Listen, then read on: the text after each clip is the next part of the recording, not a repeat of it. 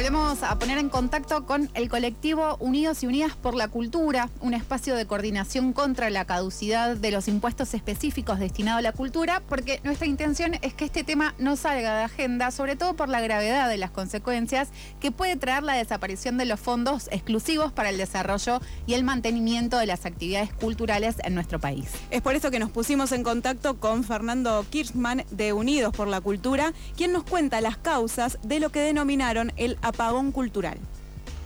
Bueno, brevemente, las causas de lo que estamos llamando desde Unidos por la Cultura apagón cultural es una reforma impositiva que se votó en 2017 que elimina a partir de diciembre de 2022, o sea, por eso el apagón está próximo,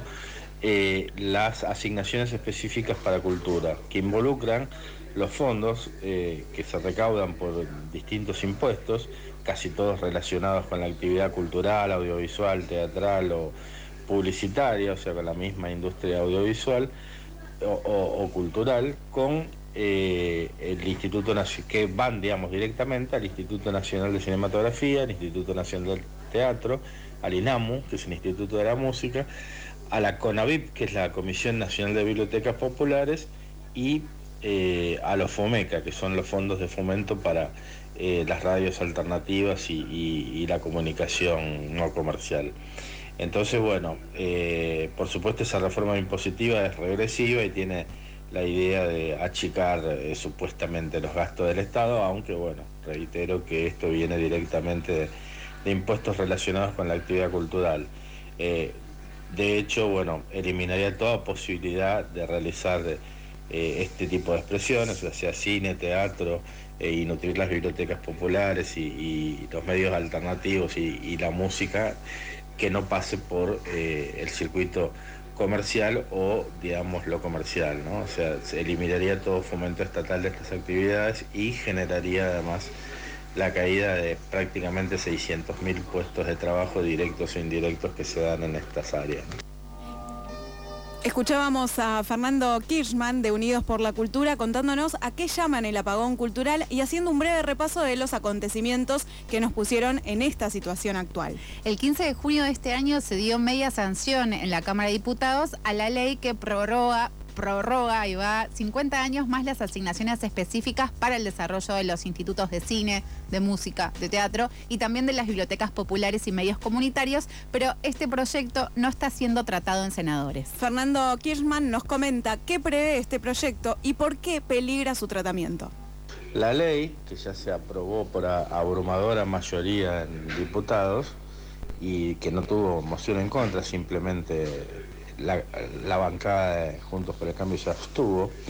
eh, fue, digamos, una extensión de estas asignaciones específicas, o sea, estos impuestos que van a fomentar las distintas áreas de la cultura, por 50 años. Lo cual es, digamos, una fecha simbólica porque en realidad la Constitución prohíbe que estas asignaciones sean permanentes, entonces hay que establecerle un plazo y bueno, el plazo de 50 años tiene que ver con que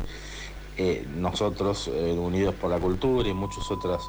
eh, instituciones culturales han planteado que justamente para hacer cultura a largo plazo hay que tener seguridad jurídica, como muchos piden en otras actividades, en la nuestra es exactamente lo mismo, ¿no? Si uno quiere hacer una coproducción con el extranjero, si uno ha puesto un proyecto a largo plazo, tiene que tener, digamos, seguridad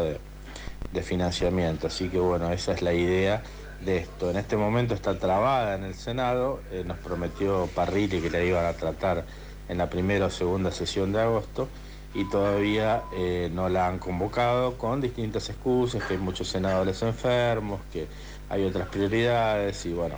ya estamos, digamos, eh,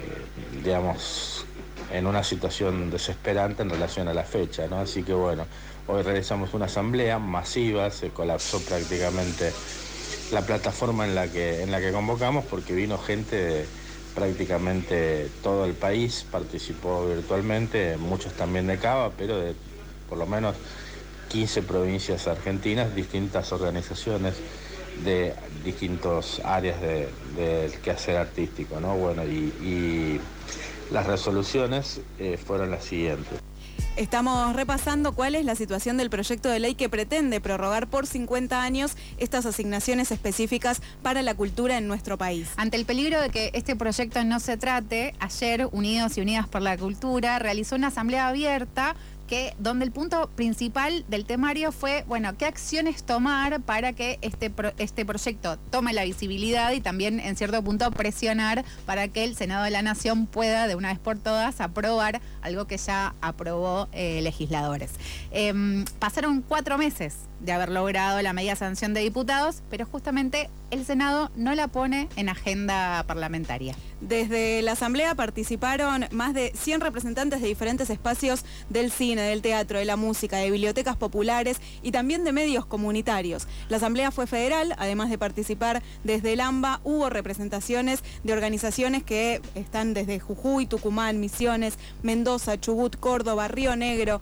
Neuquén, Formosa, Santiago del Estero y también Santa Fe. La pelea contra el apagón cultural es por el derecho de todo el pueblo a producir arte y también una defensa de los puestos de trabajo. Por ejemplo, solo en cine son más de 700.000 trabajadores y trabajadoras implicadas en estas actividades. La Asamblea entonces decidió convocar a una masiva movilización el miércoles 19 de octubre, el miércoles que viene, y también utilizar el hashtag Evitemos el apagón cultural. Nos pueden buscar por Instagram, por Unidos, Unidos con X, por la cultura, en Twitter, por Unidos por la, y, los pueden también ubicar a este, que, este colectivo, en realidad esta coordinación de diferentes espacios culturales, como Unidos por la Cultura, gmail.com.